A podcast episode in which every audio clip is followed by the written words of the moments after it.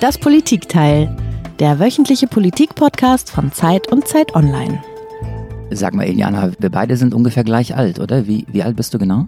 Das jetzt ein komischer Start für so einen Podcast, oder? Also gleich mit so einer direkten Frage. Ja, okay, aber ich meine, wir beide kennen uns schon eine ganze Weile. Es ist immerhin die, die zwölfte Folge unseres Podcasts. Wir machen das schon ein paar Wochen zusammen und eigentlich wollte ich mit der Frage auch auf was anderes raus. Na gut, aber ich glaube, ich gebe die Frage trotzdem erstmal zurück. Wie alt bist du denn, Marc? Ich bin äh, 49, Jahrgang 1971. Glück gehabt. Bin ich zwei Jahre jünger als du. Aber wir sind beide Kinder der 70er. Siehst du, siehst du, das ist exakt das. Ähm, Wir sind beide Kinder der 70er. Wir sind in den 70ern und 80ern groß geworden. Was, was hat das mit dir gemacht, Eliana? Tja, also ich glaube, im Vergleich zu der Welt, in der meine drei Kinder aufwachsen, ähm, sind wir schon ganz anders groß geworden. Wir sind ja mitten in den Kalten Krieg reingeboren und natürlich gab es da jede Menge Krisen, die Ölkrise, ähm, dann auch die AKW, Anti-AKW-Bewegung, das Waldsterben und so weiter und so fort. Aber trotzdem muss ich sagen, dass ich eigentlich den Eindruck immer hatte, dass ich äh, daran geglaubt habe, dass wir das alles irgendwie lösen können und dass es beherrschbar ist. Ja, und irgendwie eigentlich auch ein bisschen, dass es immer besser wird, wenn ich so an die Emanzipation denke, Gleichberechtigung und auch so die Technologisierung, den technischen Fortschritt. Genau, siehst du, und mir geht's nämlich genauso und deswegen hatte mich wirklich interessiert, ob du das, ob du das ähnlich siehst. Ich habe trotz der, der ganzen Krisen der letzten Jahre, die wir ja doch in kurzer Abfolge jetzt immer erlebt haben, ich habe mir irgendwie nie vorstellen können, dass irgendwas Großes ins Rutschen kommt, dass, äh, dass diese Kontinuität von, von Frieden und Freiheit und Wohlstand, so der Gedanke oder so das, in dem wir groß geworden sind, dass das, dass das enden könnte. Das kannst du naiv nennen, aber es ist so. Ja, das ist bei mir tatsächlich ganz genauso. Und umso erstaunter war man doch eigentlich in den letzten ein, zwei Jahren, dass dann eben auch große politische Dinge passiert sind, die dann ganz anders kamen, als man das erwartet hatte. Also wenn ich da so an die Wahl von Donald Trump denke. Stimmt, weißt du noch, mitten in der Nacht irgendwie, ich konnte, ich konnte wirklich bis tief in die Nacht nicht glauben, dass er gewinnen würde. Ich habe das, ja, ich hab absolut. das nicht Und bei dem Brexit ich, war es ja. eigentlich ganz genauso. Ne? Also ich meine, die, äh, da war das Ergebnis des Votings da.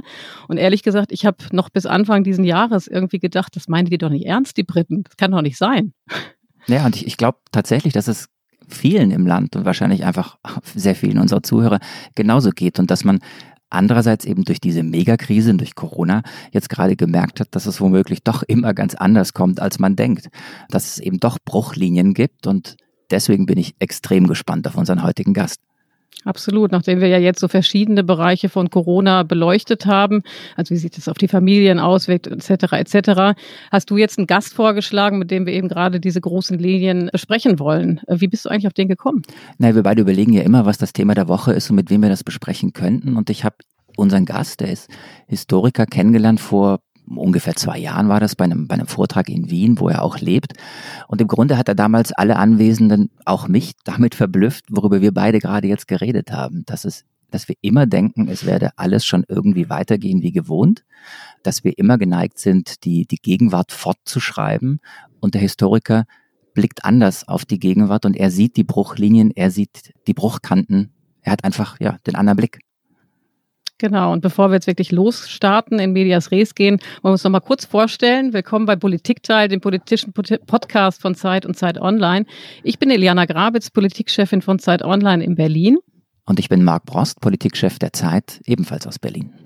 Und unser heutiger Gast ist Philipp Blom. Er ist Historiker, kommt aus dem Jahrgang 1970 und ist also eigentlich genauso wie wir beide ein Kind der 70er. Hallo, Herr Blom. Der alte Mann im Raum hier. Ja, hallo. Alt ist relativ, würde ich sagen. Herr Blom, Sie haben gerade ein neues Buch herausgebracht mit einem eigentlich schon fast prophetischen Titel, wenn man sich überlegt, was gerade in der Welt los ist. Es heißt das große Welttheater und es trägt auch einen interessanten Untertitel von der Macht der Vorstellungskraft in Zeiten des Umbruchs. Und genau darüber wollen wir heute sprechen, was auf der Bühne des Welttheaters gerade los ist und ob wir im Sinne so ein bisschen des antiken Dramas eigentlich auch es die Chance gibt, dass wir geläutert aus dem Ganzen hervorgehen, was gerade passiert. Und auch ein bisschen darüber, welche Ideen eigentlich jetzt auf diese Bühne gehören. Ach, wäre das schön. Ja, das wäre schön, genau. Und bevor wir starten, ähm, starten wir wie immer ähm, mit einem Geräusch, das unser Gast mitgebracht hat.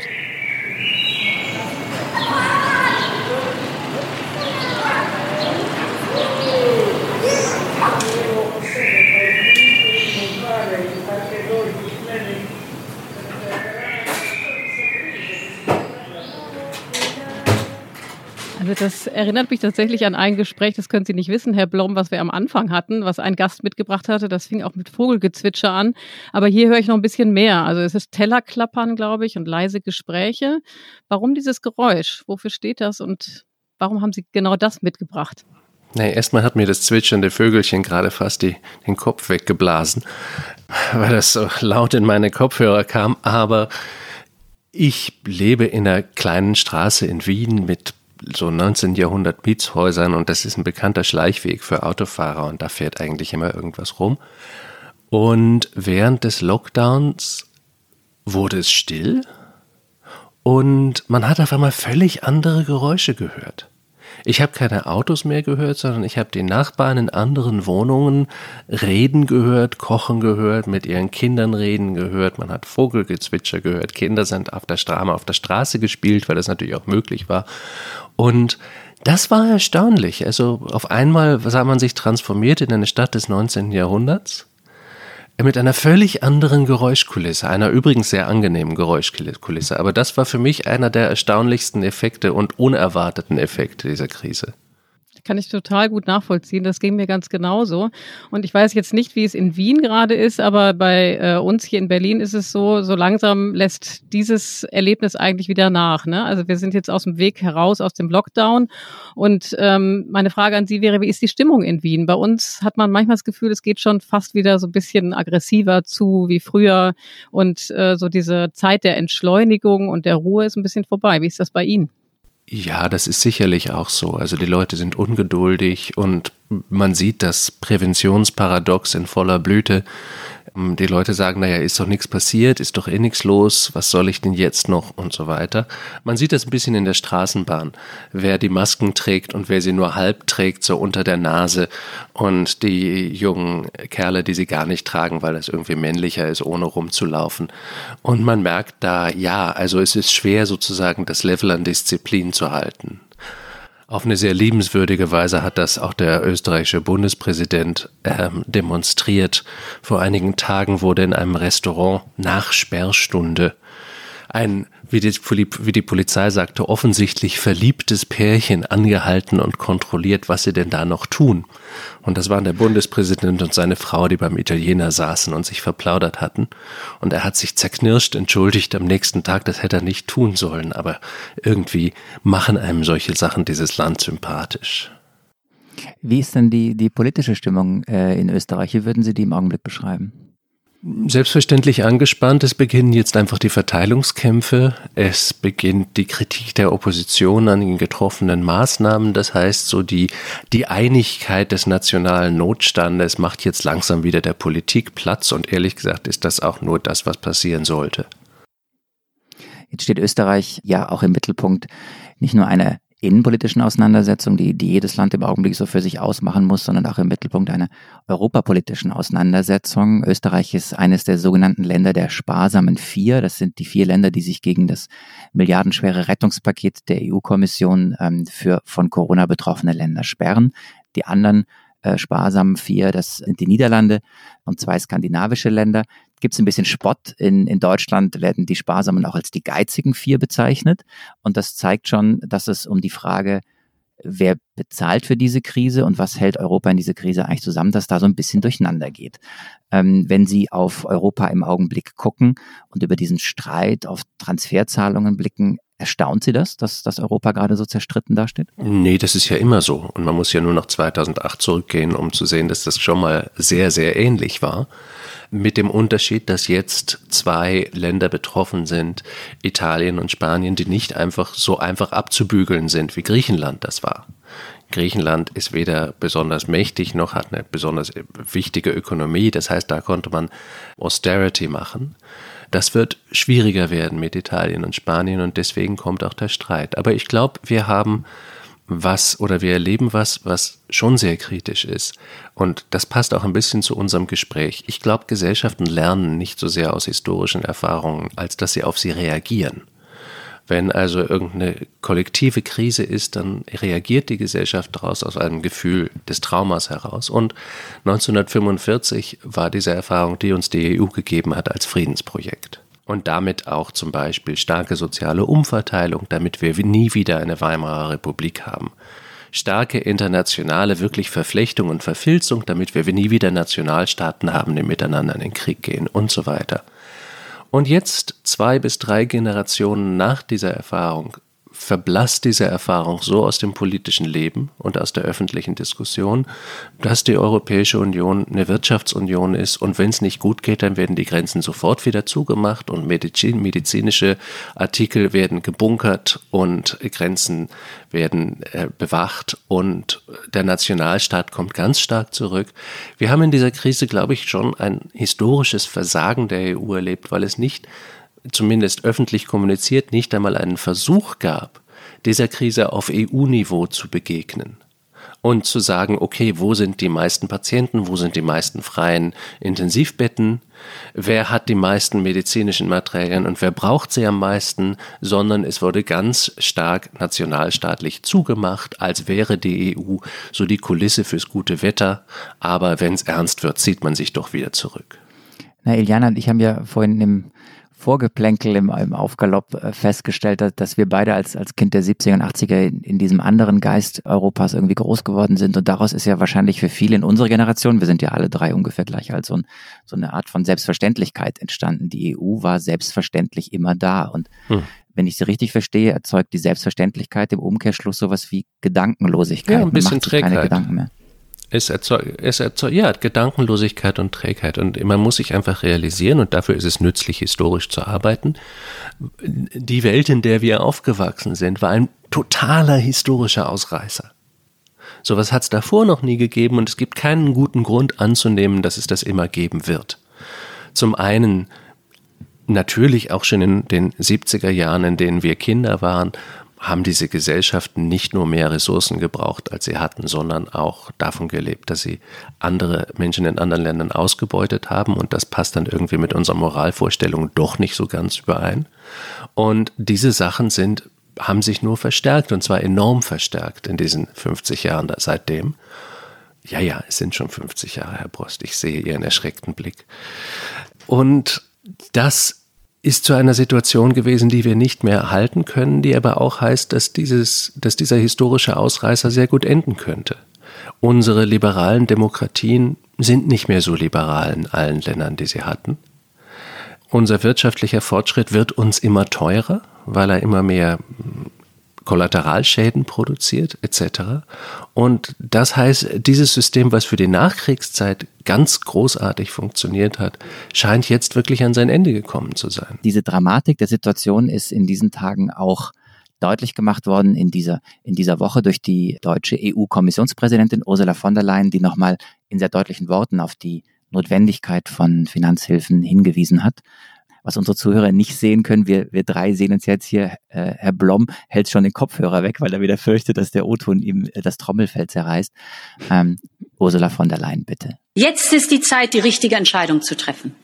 Diejenigen, denjenigen, die heute die mutige Investition scheuen, denen sage ich, dass uns morgen die Kosten des Nichthandels in dieser Krise viel, viel teurer zu stehen kommen.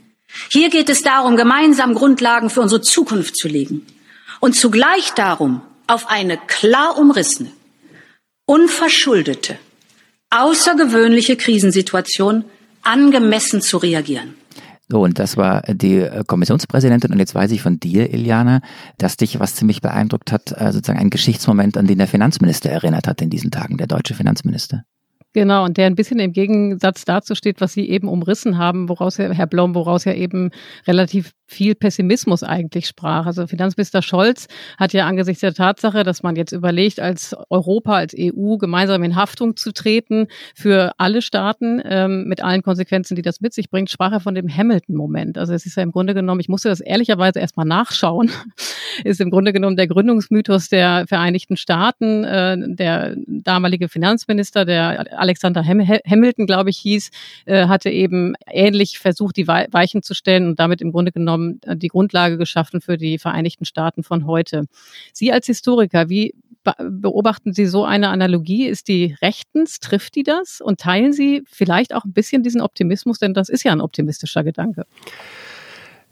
Wissen Sie, es ist sehr schwer, es ist sehr schwer, solche Analogien zu ziehen, weil es immer so viele Elemente gibt, die das auch wieder trennt. Es ist was ganz anderes, ob man einen Staat gründet oder ob man in einem auch legal hochkomplexen bestehenden Staatensystem steckt, mit einem riesigen Finanzsystem drüber gestülpt und Wirtschaftskonzernen, das, da kann man nicht mehr so einfach ähm, durch einen genialen Streich eine Richtungsweisung machen. Da sind viel, viel mehr Interessen, die daran ziehen.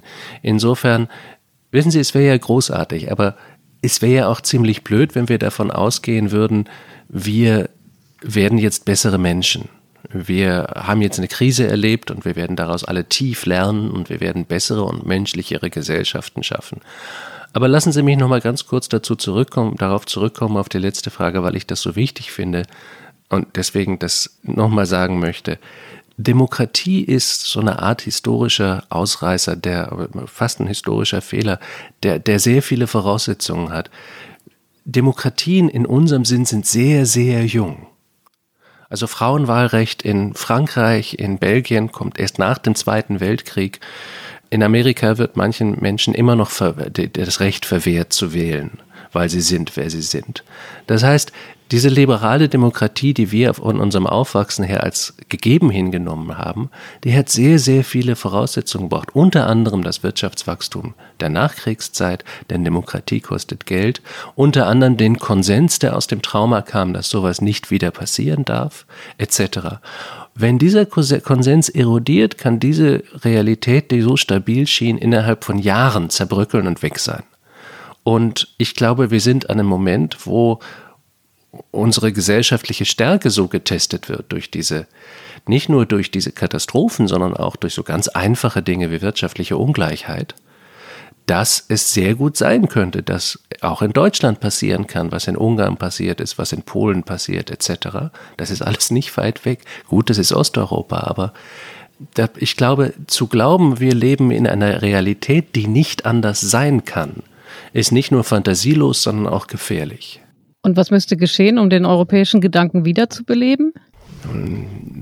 Ich bin, ich bin Historiker, ich darf groß denken. Bitte. Und deswegen möchte ich das mal versuchen. Wenn es denn wirklich so ist, und darauf weisen alle Wissenschaftler hin, dass wir mehr verbrauchen, als wir haben, dass wir sozusagen mit von geborgter Zeit leben, die wir uns im Prinzip von unseren Kindern leihen, dass es mit diesem System nicht weitergeht, dann ehrlich gesagt, ich glaube, Menschen merken das. Es ist so ein bisschen das Gefühl, als würde man in einer Firma bearbeiten, die schon bankrott ist und man nimmt sich halt noch was, was man kann. Aber es gibt keine Hoffnung mehr darauf, dass das, dass da was aufgebaut werden könnte, dass da was gemeinsam konstruiert werden könnte. Und ich glaube, eine Gesellschaft ohne Hoffnung verliert auch ihre Motivation, verliert auch ihre Lebenskraft und zerbröckelt, wie wir das jetzt gerade erleben. Wenn Sie jetzt sagen, was, was nötig wäre, was man tun könnte, man könnte wirklich mutig sein. Man könnte sagen, wir machen einen Green New Deal, der den Namen verdient, denn wir wollen eine Gesellschaft bauen, die noch in 50 Jahren bestehen kann. Wenn Ihre Kinder so alt sind wie wir jetzt, dass die auch noch eine Ökonomie haben, die funktionieren kann, eine technologisch sehr hoch aufgerüstete Ökonomie, aber eine, die mit anderen Grundstoffen umgeht und viel schonender mit Grundstoffen umgeht, ein Gemeinwesen, was vielleicht diesen Gemeinschaftsgedanken auch aus Notwendigkeit stärker gemacht hat, etc. Aber das liegt jetzt an uns diese Infrastruktur zu bauen mit einem gigantischen Arbeitsprogramm, was erstmal Hunderttausende von Arbeitsplätzen schafft, bevor die Digitalisierung so richtig zubeißt, um die Leitungen zu legen, um die äh, cleveren Energiesysteme zu bauen in Städten, etc. etc dann hätte unsere Gesellschaft wieder eine Perspektive, dann hätte sie wieder die Möglichkeit, nach vorne zu denken, dann hätte sie wieder ein gemeinsames Projekt. Und ich glaube, das würde auch die Demokratie stärken.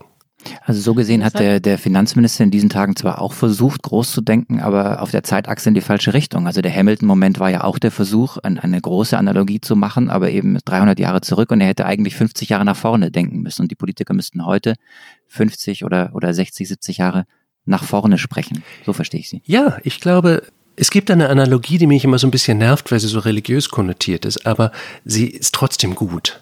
Hier in Wien steht mitten in der Stadt der Stephansdom und die Baupläne für den sind noch erhalten, wunderschön, sehr, sehr detailliert. Und der Mensch, der die gezeichnet hat, der Baumeister, wusste genau, er wird dieses Gebäude nie sehen. Seine Enkel werden dieses Gebäude auch nie sehen. Dies ist ein Projekt der ganzen Gemeinschaft über Jahrzehnte oder Jahrhunderte. Nicht unbedingt, weil es Geld bringt, sondern weil es Identität bringt, weil es ein Gefühl von Gemeinschaft bringt, weil es ein Symbol schafft. Und so ein gemeinsames Projekt, wo es nicht darum geht, das in der einer Legislaturperiode abzureißen, sondern wo man wirklich sagt, okay, wir wollen das ernst nehmen. Wir wollen gerne in einem Land leben, das nicht Ausverkauf machen muss, sondern äh, wo jetzt nicht in dieser Situation absurderweise noch Autokaufprämien gezahlt werden müssen, um eine längst vergangene Industrie nochmal wieder zu beleben. Dann könnte man sagen, okay, wir denken groß, weil dieser Moment das fordert. Und wir schaffen uns die Zukunft, die wir brauchen, um als Gesellschaft zu leben. Das ist alles super spannend und das wird auch Teil des zweiten Teils unseres Gespräches sein, wo wir darüber reden wollen, über die Ideen, die wir auf die Bühne legen wollen, um halt wirklich vielleicht für eine bessere Welt zu sorgen. Ich würde an dieser Stelle gerne noch einen Schritt zurückgehen. Und zwar ist es so, ähm, Menschen, auch Ältere, die man dieser Tage spricht, die den Krieg nicht mehr bewusst erlebt haben und so weiter, die sagen, sie hätten eine solche Krise, wie wir sie gerade erleben, noch nie erlebt. Also einfach, weil sie so multidimensional ist, ja. Und äh, uns fehlen im Grunde genommen jegliche Erfahrungsmuster, um da, um der, um der Sache Herr zu werden, allein in der Einschätzung des Ganzen. Würden Sie auch von dieser Einmaligkeit sprechen als Historiker oder gibt es Parallelen? Naja, es gibt immer Parallelen, wie gesagt, die man immer sich vorsichtig angucken muss, aber ähm, die Einmaligkeit für unsere Generation sicher. Wenn man den Horizont ein bisschen weiter aufmacht, dann kommt man zu 1945 und dann kommt man zur spanischen Grippe, aber die ein bisschen im Nach in den Nachwehen des Ersten Weltkriegs untergeht. Aber es gibt schon etwas, womit ich mich beschäftigt habe, was eine sehr gute Illustration ist, glaube ich, dazu, dafür, für etwas, was in der Geschichte lange äh, missachtet worden ist. Und ich nehme an, das haben wir alle ähm, dass wir in der Geschichte, dass wir in unserem Geschichtsunterricht und auch in den Büchern, die wir gelesen oder den Dokus, die wir gesehen haben, so die Interaktion zwischen Mensch und Natur, die war nie so wahnsinnig wichtig. Geschichte geht über handelnde Menschen, die dies und jenes tun, die äh, fürchterliche Schurken sind oder große Helden sind oder äh, halt widersprüchliche Menschen sind, aber es sind Menschen, die handeln. Die Tatsache, dass die Natur auf diese Menschen einen enormen Einfluss hat, die bemerken wir jetzt in der Klimakatastrophe und die haben auch die Menschen in der kleinen Eiszeit sehr deutlich zu spüren bekommen. Also der Zeit, sagen wir, zwischen dem späten 16. Jahrhundert bis zum späten 17., als Europa am Anfang dieser Periode noch spätmittelalterlich war, auch spätmittelalterlich verfasst war. Eine rurale Ökonomie, wo alles auf Landbesitz beruhte und eben auf der Produktivität des Landes. Und in diese Zeit kommt eine Abkühlung der Welt, aus Gründen, die Wissenschaftler übrigens immer noch nicht wirklich verstehen. Aber wir können die Effekte sehr, sehr kleinteilig und engmaschig belegen. Also wie warm es wann wo war und wann wo wie viel Regen gefallen ist oder Schnee etc.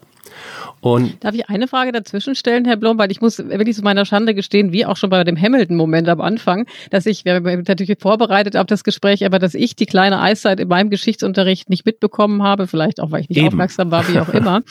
Äh, sie ist auf jeden Fall, war mir neu und ich habe mir natürlich jetzt ein paar Sachen dazu angeguckt, aber mich würde einfach nochmal interessieren, dass Sie das nochmal erklären. Also betraf das die gesamte Welt? Betraf das alle, ging das durch alle Schichten? Es betraf die ganze Welt, aber ich bin eigentlich Ideenhistoriker und ich glaube, um über Ideen, über Kultur zu sprechen, muss man eine Sprache gut sprechen. Sonst kann man das nur aus zweiter Hand. Und deswegen habe ich mich auf den Bereich verlegt, wo ich die Sprachen relativ gut spreche, das heißt auf Europa. Ich kann das nicht für Indien oder für China sagen, was damals passiert ist. Und niemand kann es wirklich gut für Gesellschaften sagen, die nichts oder wenig schriftlich dokumentiert haben, wie die in Südamerika oder in vielen afrikanischen Ländern. Aber was damals passierte, es wurde aus Gründen, die wir noch nicht wirklich verstehen, zwei Grad kälter. Das klingt nicht wahnsinnig viel, aber wir sprechen da ja nur von einem Durchschnittswert. Und zur Illustration, die echte Eiszeit vor 30.000 Jahren, die war 3,5 Grad kälter als der Durchschnitt des 20. Jahrhunderts. Und da war der größte Teil von Europa mit Eis bedeckt, weil zwei Grad kälter kann heißen, dass es im Winter also acht Grad kälter ist oder im Sommer, wenn es, wenn es eine Hitzewelle ist, acht Grad wärmer. Also wir gehen zum Beispiel davon aus, dass 2050 in London jetzt bei zwei Grad Temperaturanstieg Temperaturen herrschen werden wie heute in Barcelona, nämlich acht Grad plus. Diese zwei Grad sind nur ein globaler Durchschnitt und das ist auch sehr wichtig für Menschen, das zu verstehen. Was damals passierte mit diesen zwei Grad, ist, dass Mittelmeerhäfen wie zum Beispiel Marseille oder Venedig oder Istanbul, die waren bis in den Mai hinein zugefroren mit dickem Eis. Auf der Themse hat man im Winter einen neuen Stadtteil errichtet auf dem Eis. Die Winter waren lang und hart sehr oft und die Sommer waren kurz und verregnet. Und für eine, einen Kontinent, der ganz auf Landwirtschaft aufbaute, war das natürlich ein unglaubliches Desaster eine Missernte nach der anderen und danach auch Epidemien, äh, danach auch soziale Unruhen natürlich, Bauern, die Mehl wollten, die Getreide wollten, die Brot wollten etc. Und es hat auch alle Bevölkerungsklassen ergriffen, denn die Bauern hatten nichts zu essen. Der Adel bekam keine Steuereinnahmen, um seine dauernden Kriege zu finanzieren. Und in der Stadt, wo der Getreidepreis so eine Art Goldstandard der damaligen Zeit war, hat es für eine Inflation gesorgt, die in manchen Jahren 100 Prozent erreichte. Sie können sich vorstellen, was das alles tut mit einer Gesellschaft. Und deswegen ist es interessant, und da kommen wir dann auch ein bisschen zu dem, worüber wir sprechen, zu sehen, wie haben die Gesellschaften darauf reagiert.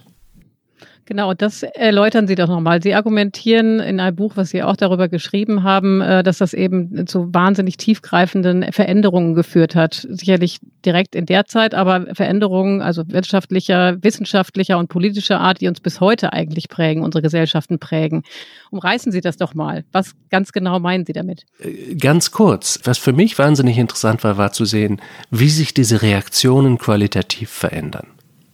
Denn am Anfang reagiert die Welt auf diese Katastrophe, die natürlich noch nicht systemisch verstanden wird. Die wissenschaftliche Methode macht gerade erst Babyschritte. Niemand begreift, dass das ein globales Phänomen ist. Man sieht nur, bei uns ist das Wetter schlecht. Und das trifft einen mittelalterlichen Kontinent. Wie reagiert er? Klar, er sieht es als moralisches Problem.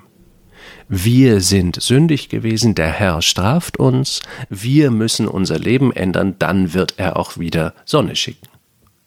Und es gibt also Bußgottesdienste, es gibt Prozessionen, Priester tragen Kruzifixe oder Reliquien zu Gletschern rauf und gebieten ihnen dramatisch Einhalt. Und es gibt Wellen von Hexenverfolgungen nach jeder schlechten Ernte und diesen Frauen, 80 Prozent waren Frauen, wird vorgeworfen, dass sie die Ernte verdorben und das Vieh verhext haben.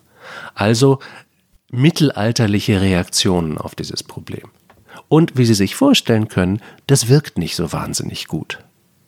Und erst langsam und über Jahrzehnte und mit Trial and Error beginnen Anfänge von anderen Antworten darauf. Dass zum Beispiel Botaniker sehen, können wir denn Landwirtschaft produktiver machen? Können wir andere Techniken finden, dass die Bauern mehr ernten und damit auch schlechte Jahre ausgleichen können? Darf ich da einmal ganz kurz einhaken, Herr Blum? Noch eine Frage lag mir jetzt auf der Zunge. Macht das nicht auch ein bisschen Hoffnung, was jetzt die Argumentation von den Verschwörungstheoretikern betrifft? Also die im Moment ja auch da sind und einfache Antworten finden auf die Krise, auf die es äh, möglich, also die überhaupt nicht zutreffen. Äh, kommen wir zur Parallele ein bisschen später. Ich glaube, okay. das ist, okay. ich glaube, das ist, das ist interessant, das noch ein bisschen zu betrachten. Wie gesagt, die, die Änderung der Situation kommt erst, als sich die Qualität der Reaktionen ändert als, die, als sich Wissenschaftler überlegen, wie können wir anders Landwirtschaft machen, was für andere Produkte können wir anbauen, zum Beispiel die Kartoffel, die wenig, weniger empfindlich ist dafür. Und Handel wurde ganz wichtig. Handel war bis dahin fast nur lokal, nur wenige Luxusgüter wurden manchmal sehr weit transportiert.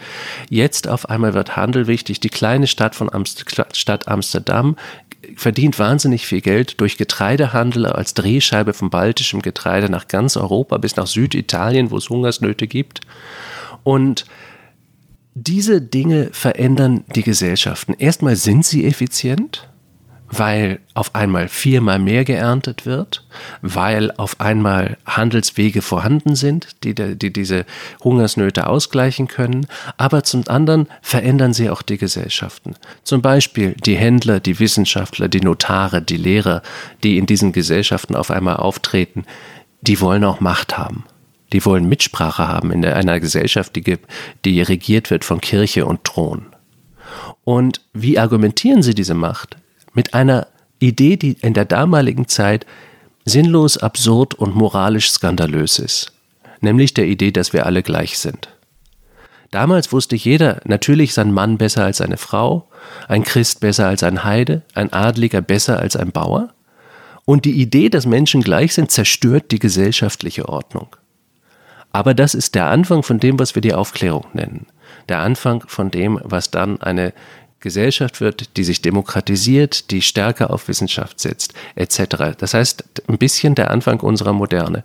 Nicht nur im positiven, auch in manchen negativen Aspekten, aber wir sehen, dass die effektive Antwort erst möglich war, als die Kulturen wirklich lernen, anders über sich selbst nachzudenken. Und ich glaube, da liegt eine Parallele zu heute. Also ich weiß nicht, wie es dir geht, Iliana. Ich bin jetzt fasziniert und deprimiert zugleich. Ich bin fasziniert, weil ich auch nicht auf die Parallele oder die, den historischen Vergleich mit der Eiszeit gekommen wäre, mit der kleinen Eiszeit und mir einfach auch nicht klar war, was angestoßen wurde. Bisschen deprimiert bin ich, weil ich so äh, leichte zweifelnde Zwischentöne bei Ihnen wahrgenommen habe, Herr Blom, denn das hat ja alles sehr lange gedauert, bis die Gesellschaft erkannt hat, ähm, dass sie umsteuern muss und wie sie umsteuern muss und so. Und wenn ich jetzt in die Gegenwart schaue, würde ich befürchten, dass wir diese Zeit gar nicht haben. Oder sozusagen, weil wir vielleicht auch die Parallele zur Eiszeit gar nicht haben, zur kleinen Eiszeit, überhaupt nicht in diesem Modus der großen Veränderung sind. Sind Sie optimistisch oder pessimistisch? Ich finde, Optimismus ist immer so ein bisschen billig, wenn man sagt, naja, es wird schon. Macht euch keine Sorgen, es wird alles gut. Wird alles gut. Billig? Ja, macht ihr keine Sorgen, es wird schon. Ja, es gibt ja noch einen, einen eloquenteren Optimismus. Es muss ja nicht Ja, ist richtig. Ist richtig, klar. ähm, aber äh, Sie haben völlig recht. Also erstmal, die kleine Eiszeit war nicht menschengemacht und ist irgendwann wieder, hat irgendwann wieder geendet und wir verstehen bis heute noch nicht wirklich warum. Es scheint was mit der Sonnenaktivität zu tun gehabt haben zu haben. Die heutige Krise ist menschengemacht und uncharakteristisch für mich kann man daraus auch eine optimistische Note ziehen. Denn man kann sagen, wenn das so ist, wenn Menschen, wenn Menschen das geschaffen haben, können Menschen dem auch wieder entgegenwirken. Wenn wir den Hebel in der Hand halten, können wir den Hebel auch umlegen. Aber da ist tatsächlich das, was Sie gesagt haben, dass solche Veränderungen passieren normalerweise in Generationen. Eine neue Generation beginnt die Welt anders zu sehen, beginnt Dinge anders zu machen. Diesen Luxus haben wir im Moment nicht. Wir können jetzt nicht sagen, ja, mit dem Horizont von 30 Jahren bilden wir jetzt unsere neue Generation anders aus und die werden das dann schon machen. Das ist auch so ein bisschen immer die Entschuldigung älterer Leute, die sagen, ja, die Jugend muss das machen. Nein, Blödsinn, wir müssen das machen. Aber wir sind nun mal in diese Situation, wir finden uns nun mal in diese historische Situation sozusagen reingeschubst und so ist das nur mit historischen Situationen, die muss man dann auch ergreifen.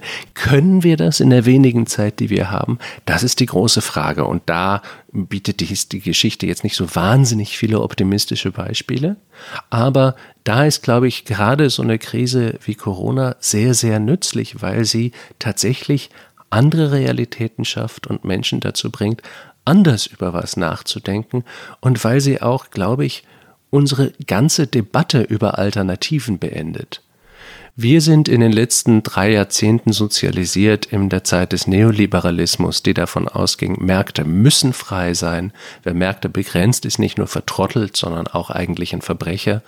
Und an dieser Ordnung kann man nichts tun. Wir müssen Wirtschaftswachstum haben. Wir müssen Hyperkonsum haben. Und wer das Wer dagegen ist, der will zurück auf die Bäume und ist nicht ernst zu nehmen. Denn dagegen kann man nichts tun. Neu zu denken und ganz neu zu denken ist in dieser Krise wie übrigens auch in der Finanzkrise vor zehn Jahren, gerade auch wieder ein, ein großes Schlagwort. Es gibt äh, Bestseller, die mit diesem Titel äh, gerade auch geschrieben wurden. Mir ist da so ein Spruch aufgefallen von Albert Einstein. Das ist ein bisschen so ein Kalenderspruch, aber ich glaube, es steckt viel drin. Der hat nämlich gesagt, äh, wir können Probleme nie mit dem Denken lösen, mit dem wir sie geschaffen haben. Wie nehmen Sie denn diesen Satz in dieser Krise wahr?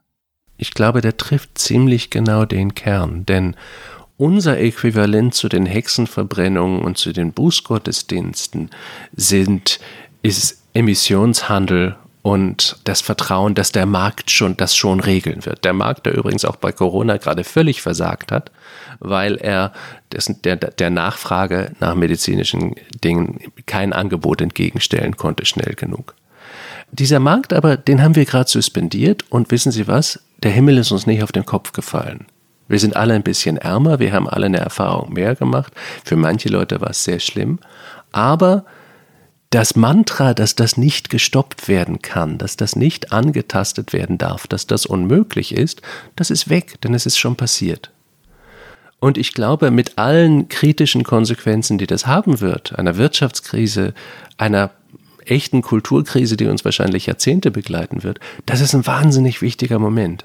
Zu sehen, nein, wir, wir laufen nicht durch einen Betontunnel, wo es kein Rechts und kein Links gibt, keine Alternative, als halt das zu tun, was schon immer war, sondern es gibt Entscheidungen, die wir machen können, als Gesellschaften gemeinsam, und wir können den Markt außer Kraft setzen, wenn wir überzeugt sind, dass er uns im Moment nicht nützlich ist. Denn die Menschen, die wir am meisten geschützt haben, das sind ökonomisch unproduktive Menschen, die nur Geld kosten und keins mehr generieren. Aber das war uns als Gesellschaften wichtiger als die Marktlogik dieses Innehalten und dieses Überdenken, das äh, habe ich auch als sehr eindrucksvoll wahrgenommen in der Krise oder in den Wochen, die hinter uns liegen. Was ich mich frage, da Sie ja eben auch so ein bisschen gesagt haben, Optimismus ist billig. Sind Sie denn so zuversichtlich, dass das nachhaltig ist? Dieses Einsehen, dass äh, wir übertrieben haben? Also im Grunde genommen wussten wir doch auch schon vor Corona, dass das Leben, wie wir es führen, keine Zukunft mehr hat und dass wir reich sind, weil andere arm sind. Aber geändert hat sich nichts, auch schon vorher nicht. Gehen Sie davon aus, dass wir da geläutert sind aufgrund der gegenwärtigen Krise? Krise? Nee, eben, nee, ich meine, geläutert sind Menschen nie. Ähm, geläutert sind Menschen in Theaterstücken und in Romanen und vielleicht in Filmen.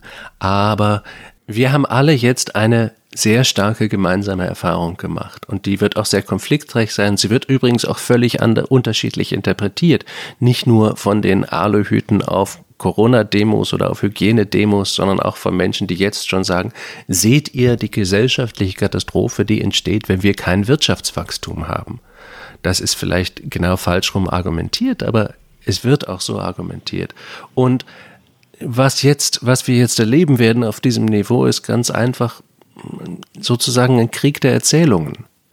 Es kommt darauf an, welche Erzählung sich durchsetzen kann. Das heißt, welche Interpretation dieser Ereignisse gesellschaftlich genug Bodenhaftung kriegt, dass sie auch was verändern kann.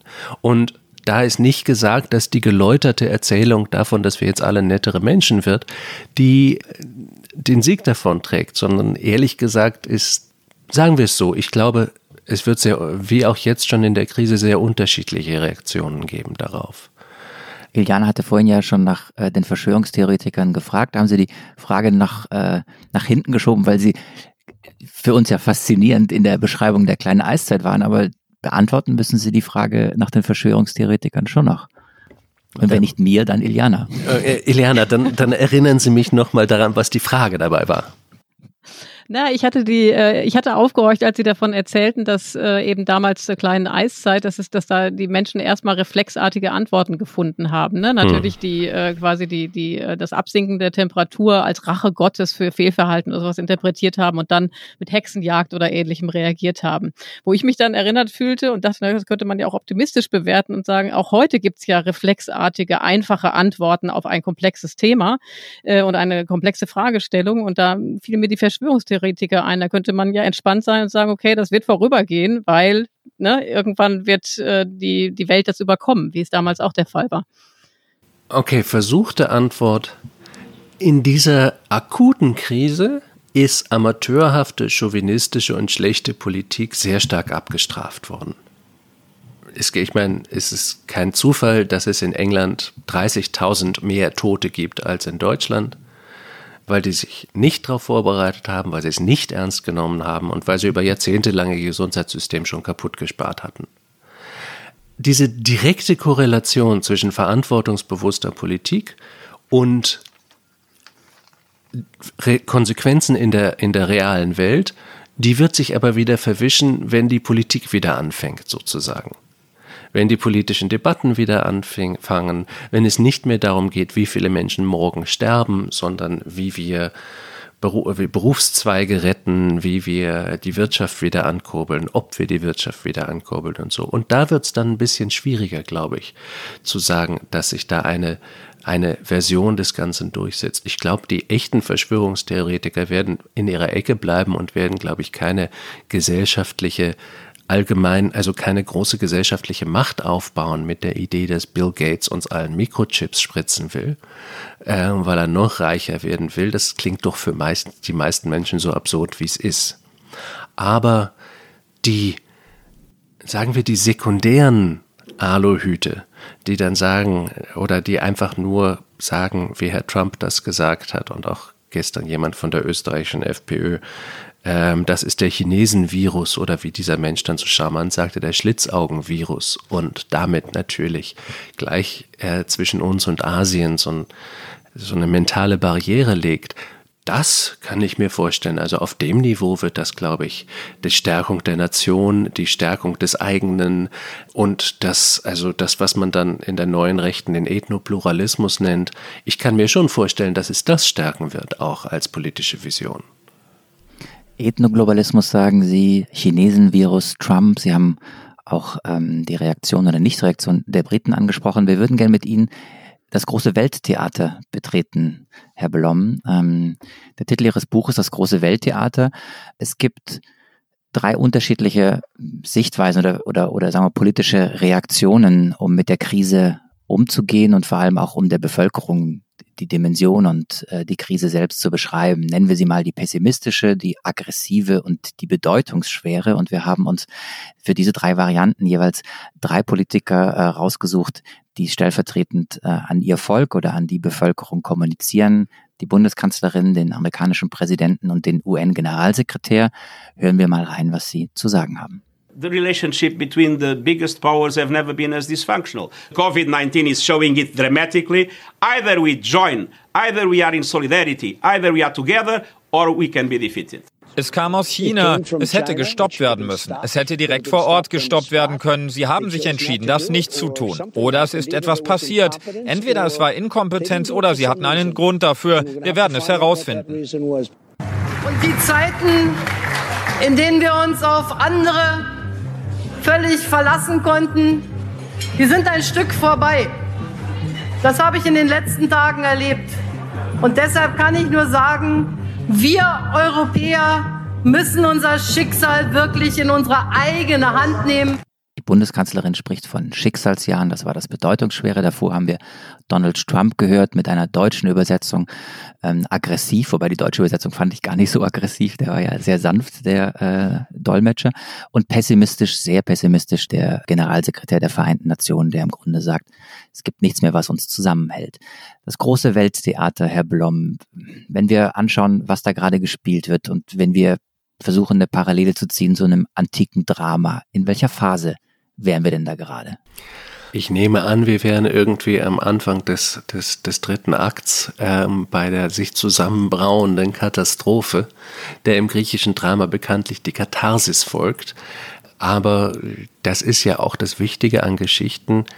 Ich glaube, deswegen brauchen wir Geschichten äh, sozusagen auf einem biologischen Niveau, dass sie die Welt, die nie wirklich so funktioniert, mit einem Gerüst überlegt, was Sinn stiftet und wo dann eben nach der Katastrophe die Katharsis kommt und damit der Katastrophe einen Sinn gegeben wird.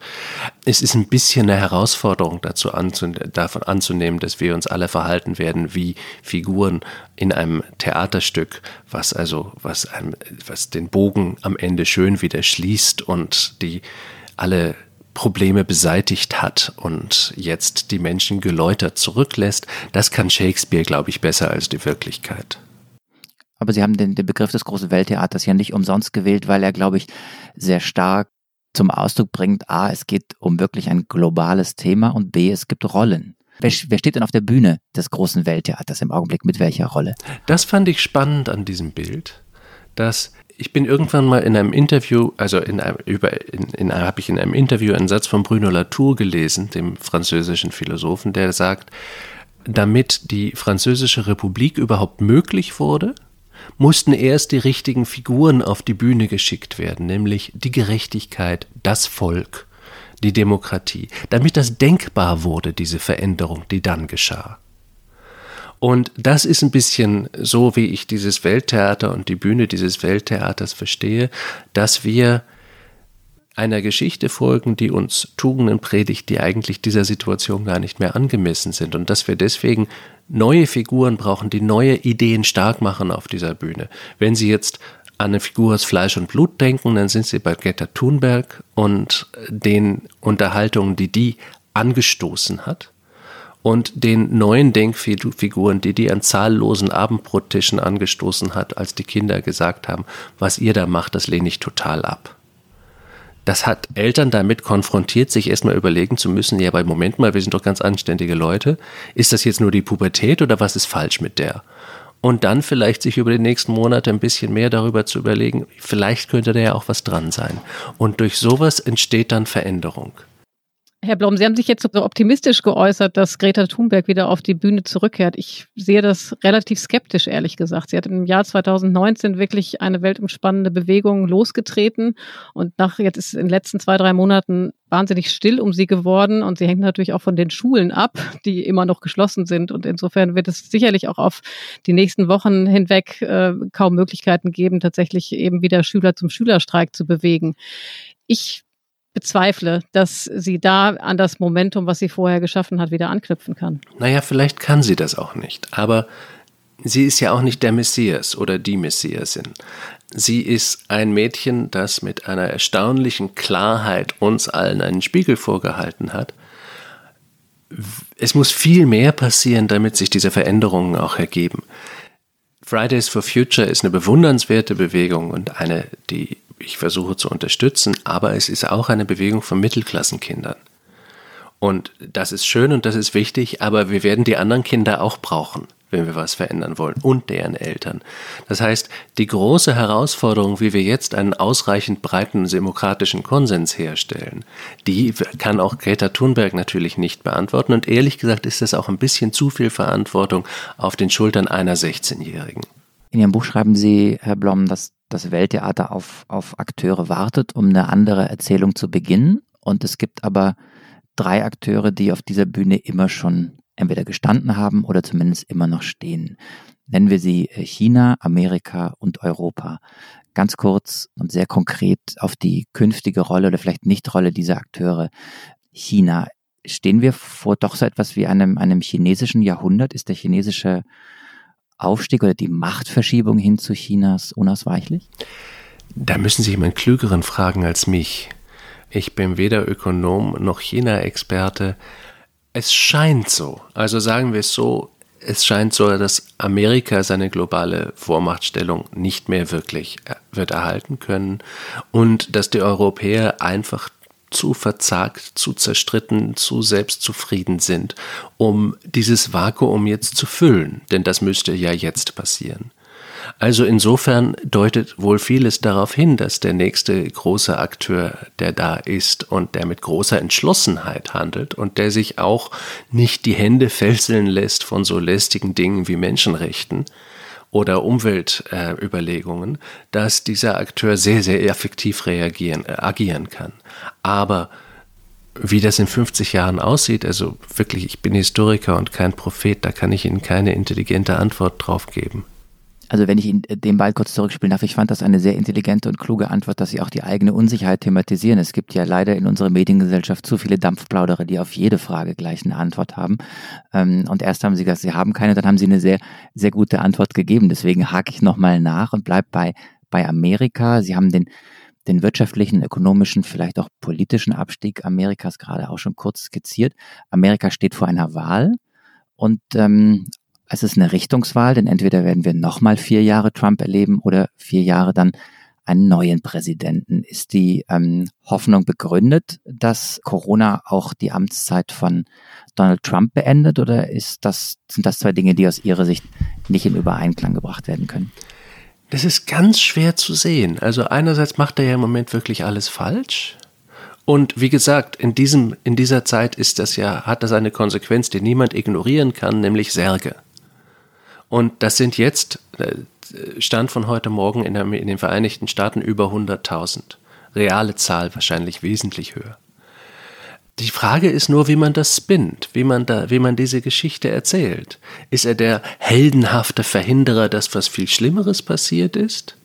Ist er das gutwillige Opfer einer chinesischen Aggression?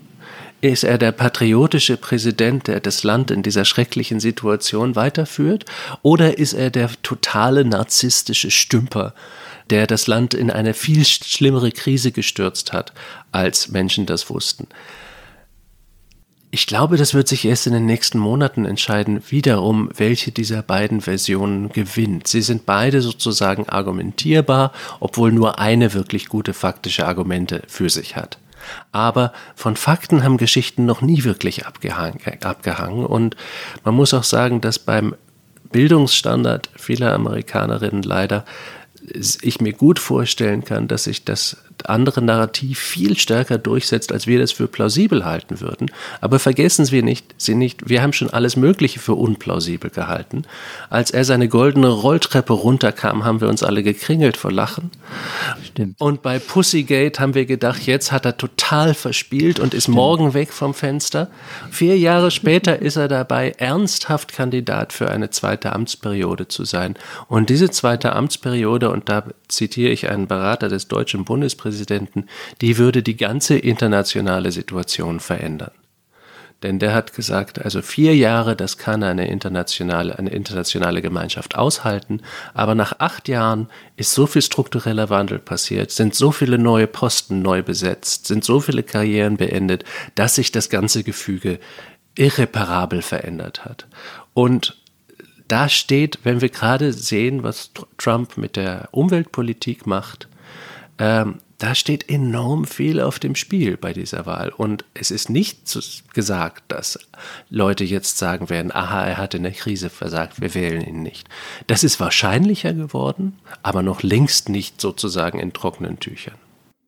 Jetzt haben Sie uns selbst ganz elegant von dem Titel Ihres Buches zum Untertitel geführt, denn ähm, vom großen Welttheater wollen wir zu sprechen kommen auf die Macht der Vorstellungskraft in, in Zeiten des Umbruchs. Und was Sie gerade gesagt haben, ist ja, dass wir auch vor einer, Stichwort amerikanische Präsidentschaftswahl, vor einer Weggabelung stehen und man sich unter Umständen auch vorstellen kann und muss, dass es ganz anders gehen könnte. Durch Corona, das, das haben wir jetzt so in den letzten 40, 50 Minuten unseres Gesprächs gelernt, ist, ist ein Möglichkeitsraum entstanden, weil das Unmögliche passiert ist. Diese Gesellschaft hat etwas erlebt, was man sich davor nicht vorstellen konnte. Und es gibt jetzt Möglichkeiten, etwas zu tun, den Möglichkeitsraum. Wer oder was definiert eigentlich die Grenzen des Möglichkeitsraums? Wer legt diesen, diesen Möglichkeitsraum fest? Oh, das ist eine spannende Frage die ich Ihnen so unmittelbar gar nicht beantworten kann. Einerseits legt natürlich die Natur den Möglichkeitsraum fest. Wir können uns nicht die Welt fantasieren, die wir gerne hätten, sondern es gibt konkrete Systeme, auf die wir konkrete und intelligente Lösungen finden müssen. Aber im sozialen, im kulturellen, im politischen ist das wesentlich offener. Und natürlich, jede Technologie bedingt auch immer die Struktur ihrer Gesellschaft und die Art von Unterhaltungen, die in dieser Gesellschaft stattfinden können, auch die Machtgefüge, die es in der Gesellschaft gibt. Und da sind wir noch sozusagen da sind wir noch nicht in einer, in einer, in einer digitalisierten und Internetgesellschaft angekommen. Unsere Demokratie ist immer noch die alte analoge Nachkriegsdemokratie. Ähm, da haben wir noch nicht wirklich gelernt, diese technologischen Mittel konstruktiv zu nutzen.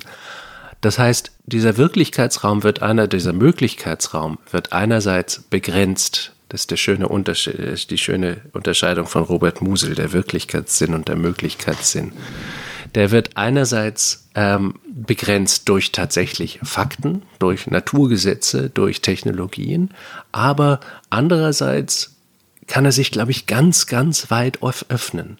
Und äh, woran es mir liegt und woran ich jetzt arbeiten möchte, ist ein bisschen zu denken, ich habe viel über die Aufklärung geschrieben. Das ist eine, ein historischer Moment, der mich nicht nur fasziniert, sondern den ich auch bewundere. Und eigentlich war ja der Impetus der Aufklärung zu sehen, wo stehen wir eigentlich im Verhältnis der Natur zur Natur. Wenn wir jetzt mal wegnehmen, was uns Traditionen sagen und was uns unsere Eltern erzählt haben, wenn wir einfach sehen, was können wir durch Forschung, durch Nachdenken feststellen, wo stehen wir dann?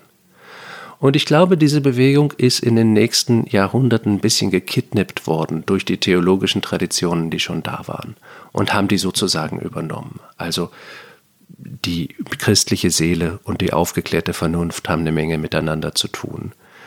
Der freie Wille ist für beide sehr wichtig. Fürs Christentum natürlich, denn wenn Menschen nicht frei sind zu sündigen, kann es auch keine Vergebung geben, also auch kein Christentum der Gedanke des Fortschritts, das heißt beim Christentum natürlich die, die, Gerichtetheit der Geschichte aufs letzte Gericht hin, aber für uns der technologische Fortschritt, der uns weiterbringt. Und unter dem allen macht dir die Erde untertan.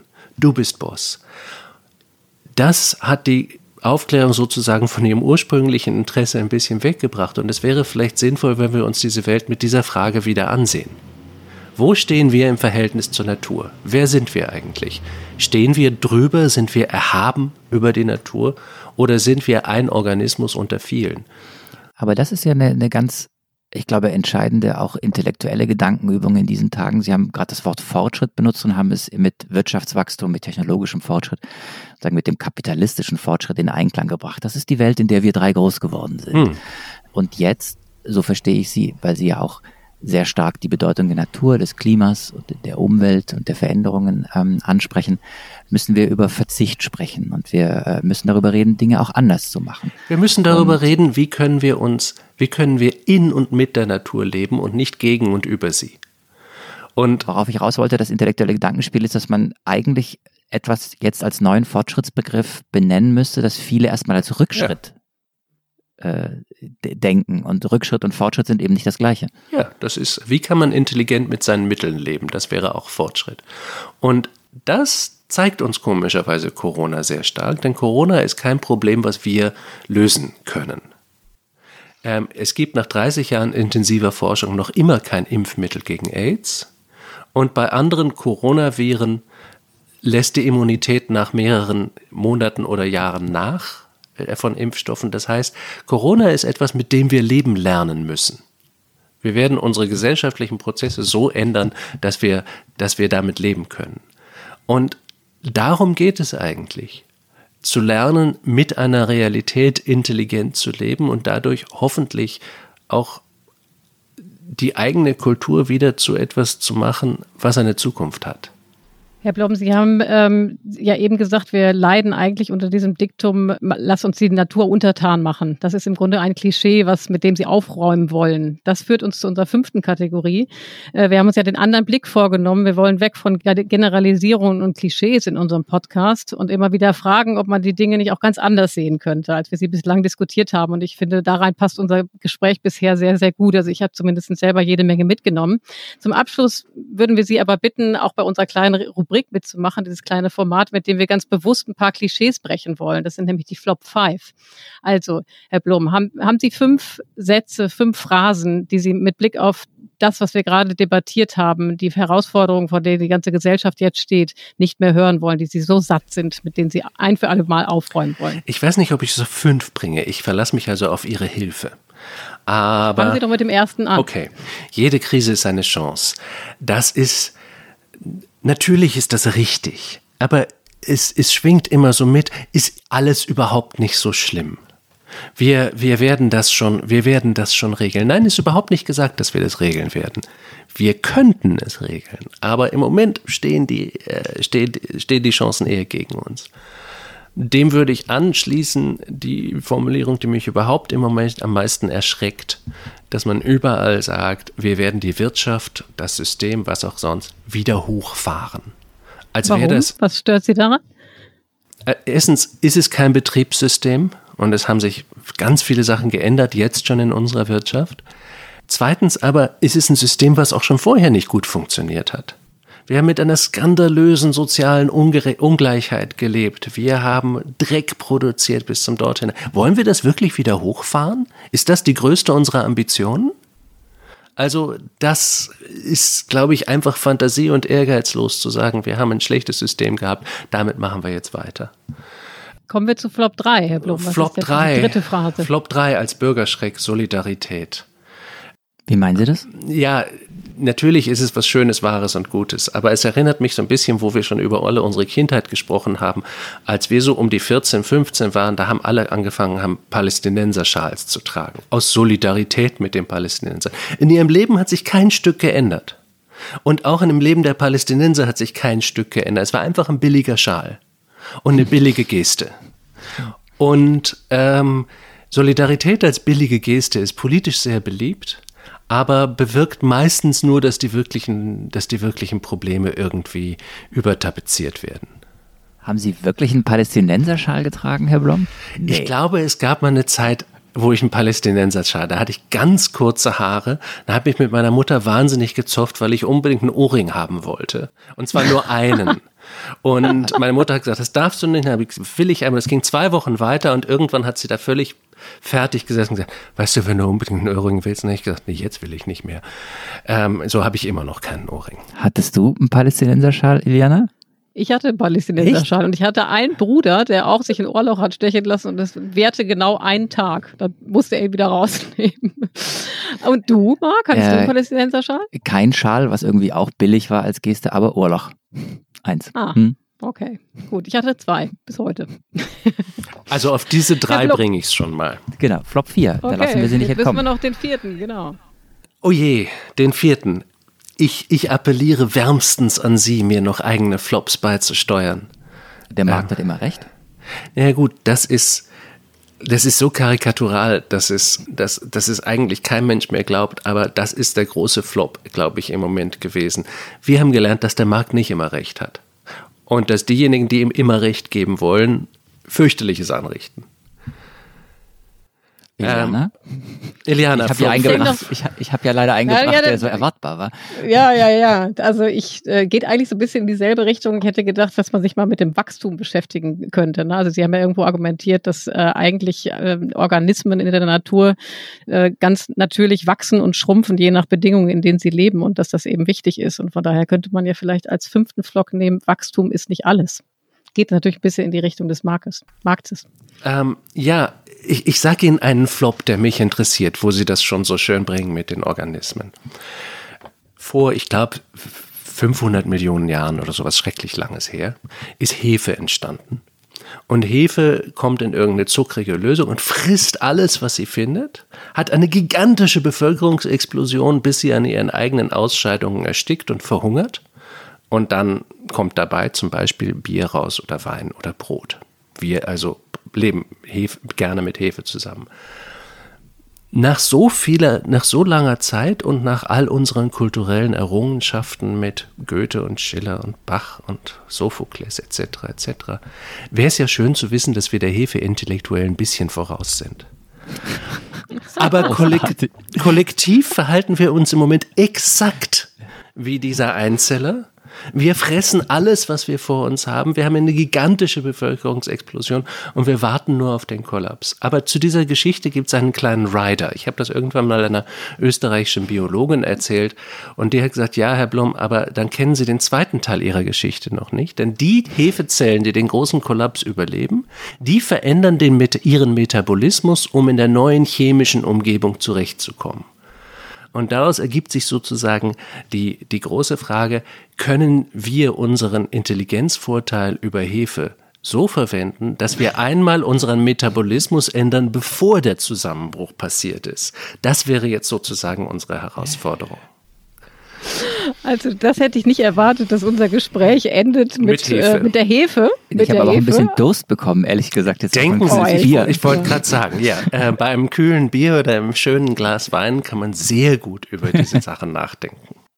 Herr Blom, ich hoffe, dass wir da bei irgendeiner Gelegenheit mal anschließen können. Das würde mich sagen, freuen. Das Gespräch war wahnsinnig spannend und äh, ich hätte Lust, eigentlich auch noch viel länger zu reden, würden aber an dieser Stelle enden.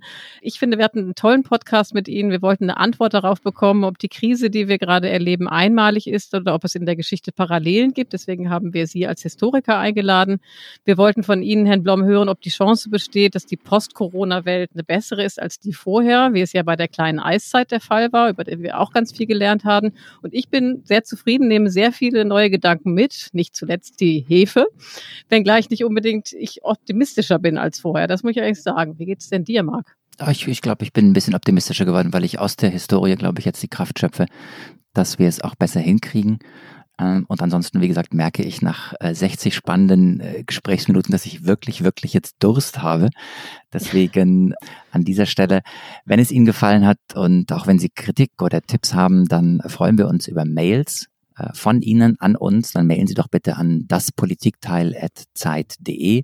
Und wer Lust hat auf eine, auf eine tägliche Dosis Politik und Nachrichten, der schalte gerne ein bei Was Jetzt, unserem täglichen Nachrichtenpodcast von Zeit Online, der jetzt ähm, in der Krise zweimal am Tag on air geht, morgens und abends. Und wir haben noch ein kleines Geschenk für Sie, Herr Blom, eine eine, ja, ja, jetzt ähm, sehen unsere Hörer nicht, dass sie die rechte Augenbraue nach oben ziehen. Eine, Meine äh, rechte Augenbraue hat einen separaten Vertrag. Die macht immer, was sie will.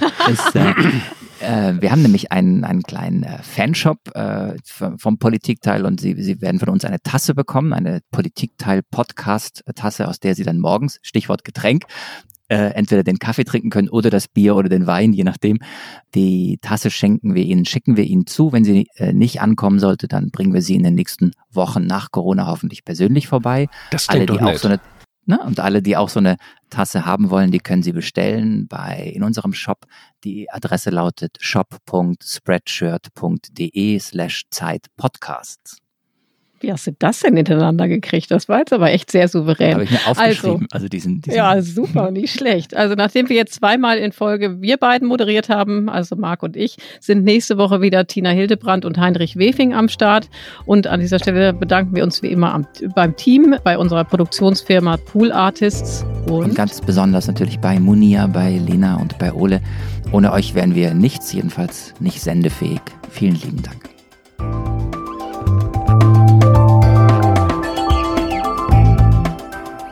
Das Politikteil ist ein Podcast von Zeit und Zeit Online, produziert von poolartists.de.